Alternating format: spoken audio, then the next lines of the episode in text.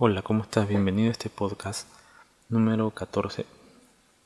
En este, en este podcast vamos a hablar sobre algunos, porque a algunos desarrolladores les cuesta terminar el proyecto para un cliente, ¿no? Sobre todo los freelancers, porque los desarrolladores que trabajan en una empresa, pongámosle 6, 8 horas, pues están junto a otros desarrolladores y forman un equipo de trabajo con una persona que los está supervisando para lograr terminar el proyecto pero cuando se trata de freelancers, pues solo dependen de la motivación de ellos mismos y de su organización y su capacidad para terminar los proyectos.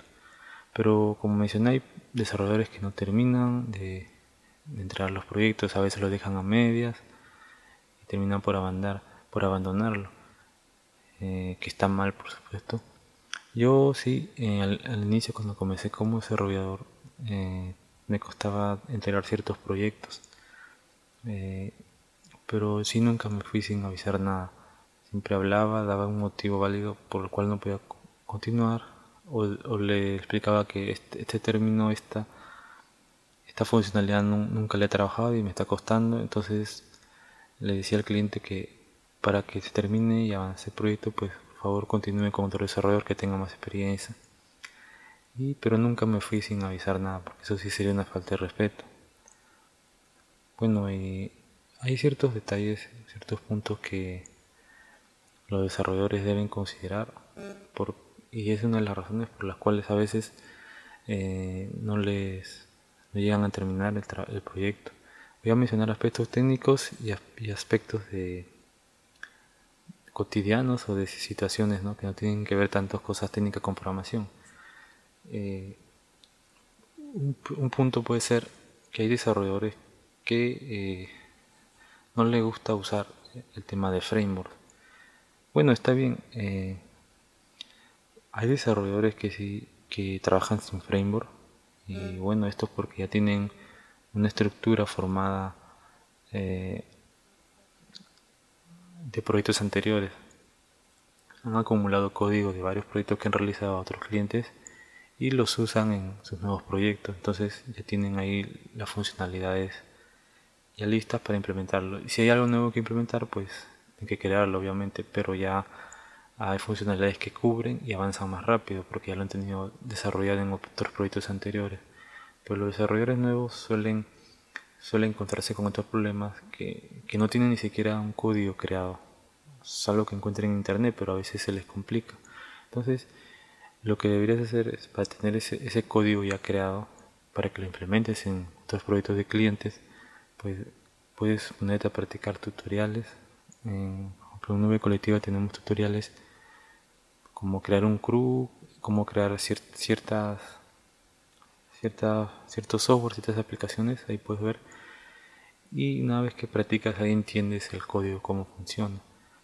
Ya, ya vas formando, vas creando algo en base a lo que vas aprendiendo en el tutorial, tú puedes crear algo nuevo y, y eh, más adelante lo puedes implementar ya en los proyectos, ya vas a, ya vas a tener código listo para usarse.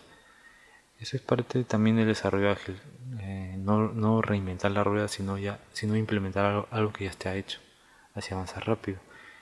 Los frameworks, como mencioné, eh, son parte importante, te, te brindan estabilidad en cuanto a seguridad, a las rutas, a las peticiones, eh, la gestión con base de datos y un montón de cosas que si lo haces manualmente te tomaría mucho tiempo, ¿no? Entonces el framework te soluciona esas cosas.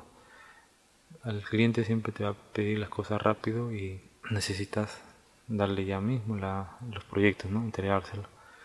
Eh, otro punto, eh, bueno, referente a los frameworks también, es que se debería usar framework en la parte front en la parte back, ¿no? La parte back pues del servidor hay frameworks como Django, Ruby, Spring Framework, en caso de Java, eh, Laravel para PHP, bueno Django era, el que mencioné Django es para trabajar con Python y Ruby on Rails para el lenguaje Ruby y en la parte, es en la parte back, pero en la parte front tienes herramientas como Bootstrap, eh, Skeleton, Tailwind CSS que te permite usar solo ciertas clases y no llenar de código, a diferencia de Vostra que, llena bastante, llena de todo te bajas todo su código, todas sus clases y se puede volver pesado el proyecto. Bueno, no tanto, ¿no? Pero a veces si, te gusta considerar eso, esos detalles en cuanto al peso de los archivos, pues con Tailwind solo bajas las clases que necesita, las clases CSS y las implementa.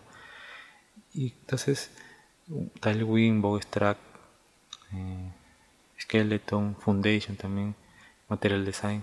Esos frameworks ya te permiten crear interfaces como formularios, menús, eh, cards, tabs, notificaciones, backjack, alertas, eh, un montón de, de, elementos visuales para tu vista.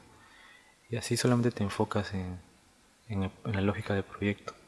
Entonces, si complementas frameworks para el back y, para el front, pues vas a avanzar más rápido. Eso hace, hay muchos desarrolladores que no, no suelen usar eso pues, entonces eh, a la hora de, trabajar un proyecto real se pueden complicar. Eh, otro, otro punto importante eh, por lo cual a los desarrolladores les cuesta terminar el proyecto para un cliente es por a veces haber acumulado muchos proyectos.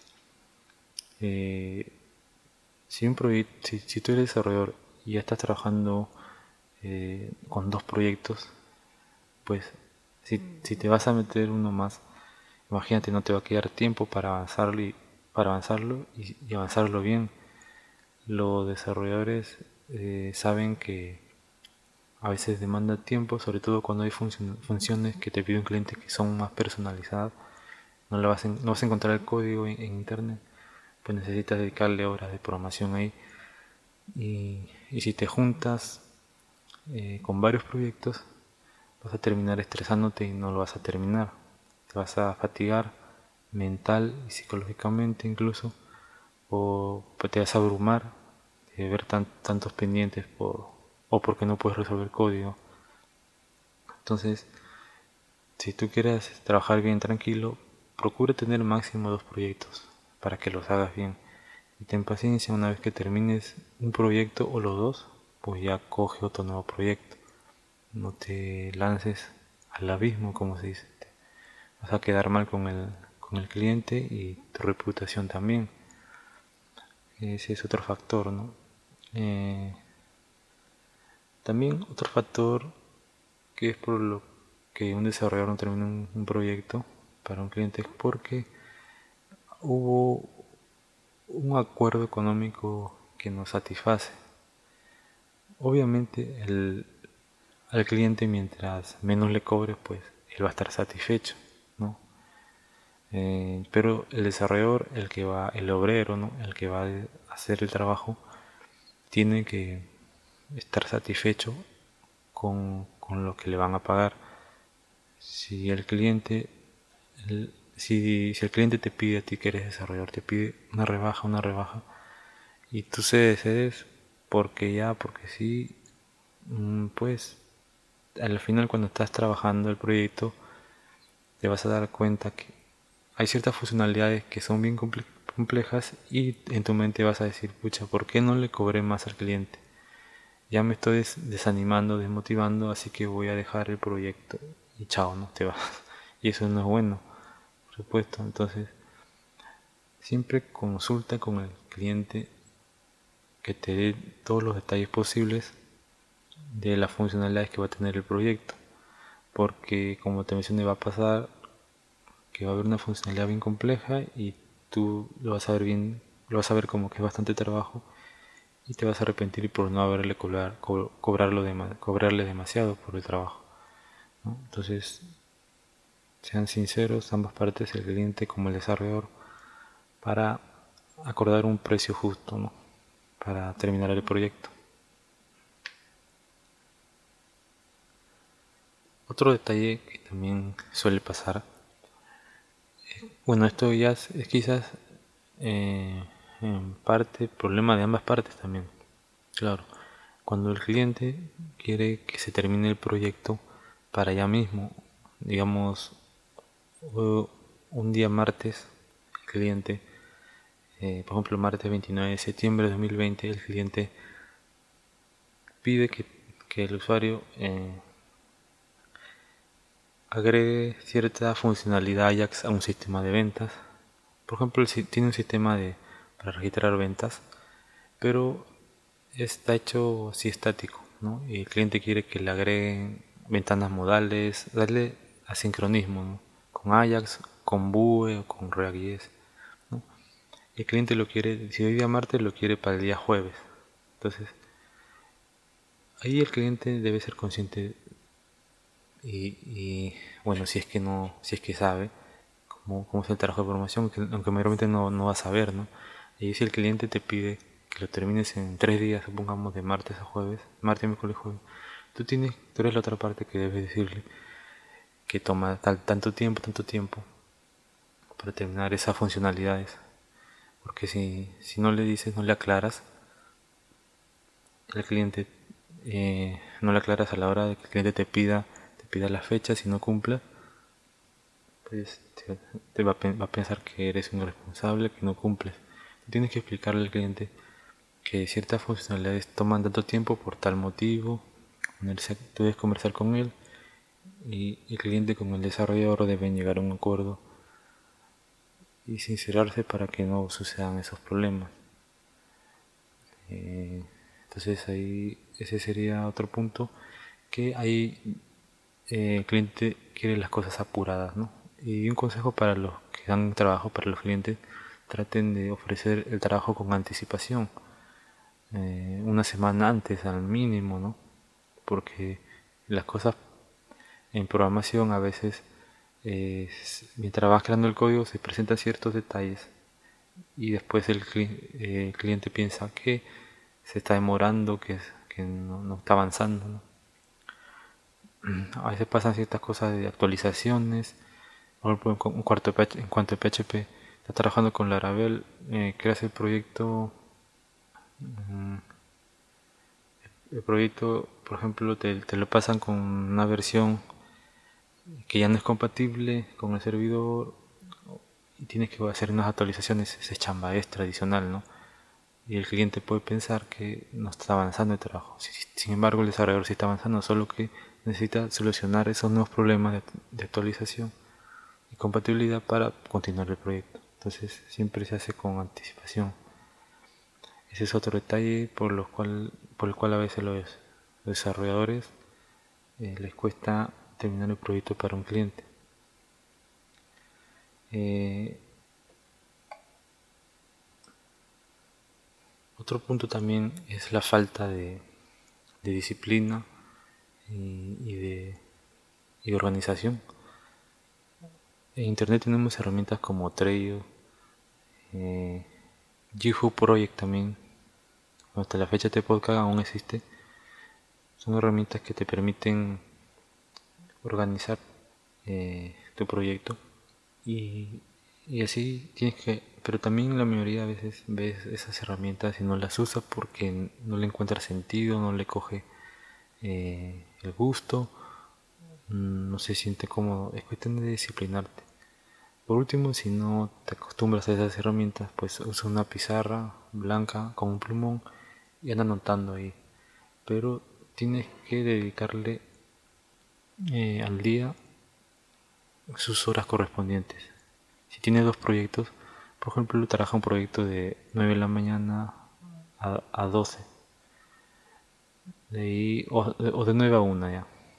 Y de ahí almuerzas y en la tarde trabajas, por ejemplo, de 2 a 6 o a 7, ¿no? El otro proyecto, el segundo. Entonces, es hacerlo diario, diario. Y en la noche descansa, descansa para que esté mejor. Porque eh, al inicio, mm, a ver, siempre hay también responsabilidades que uno tiene que hacer, ¿no? Como salir con enamorada o salir a comprar o lavar la ropa. Pues eso lo puedes eh, ir haciendo la para, como lavar la ropa, pero hay cosas donde, necesitas salir, como ir a comprar, pues lo puedes hacer en la noche. O salvo caso extremo, bueno, tienes que ir a comprar de día, pues hazlo, está bien no te olvides recuperar esas horas. Ahora, mantener este ritmo también es, difícil de seguirlo, ¿cierto? Es complicado. Eh, al menos si un día te amaneces, te levantas, estresado, desmotivado, pues ahí entra la disciplina, ¿no? Eh, de repente en vez de dedicarle de 9 de la mañana a 1 de la tarde, dedícale de 9 a 10 y descansa de 12 a 1, despéjate, relájate, automotívate. Igualmente para la tarde, ¿no? Dedícale unas, unas ciertas horas, pero la cosa es que vayas avanzando, avanzando, avanzando.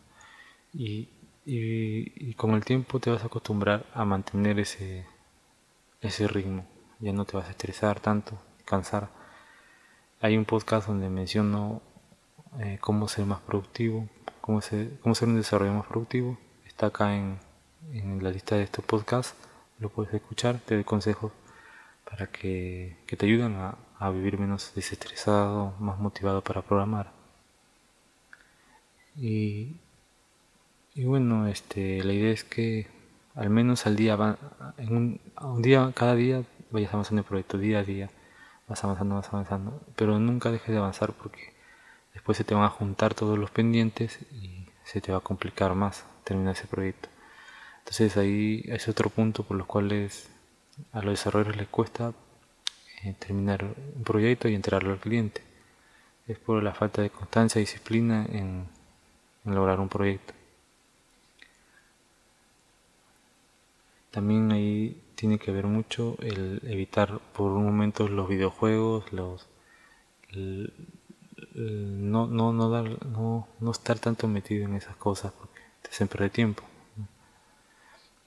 Y bueno, esas, entonces esas han sido las, algunos de los detalles por los cuales a, los, algunos programadores o desarrolladores les cuesta terminar el proyecto para un cliente.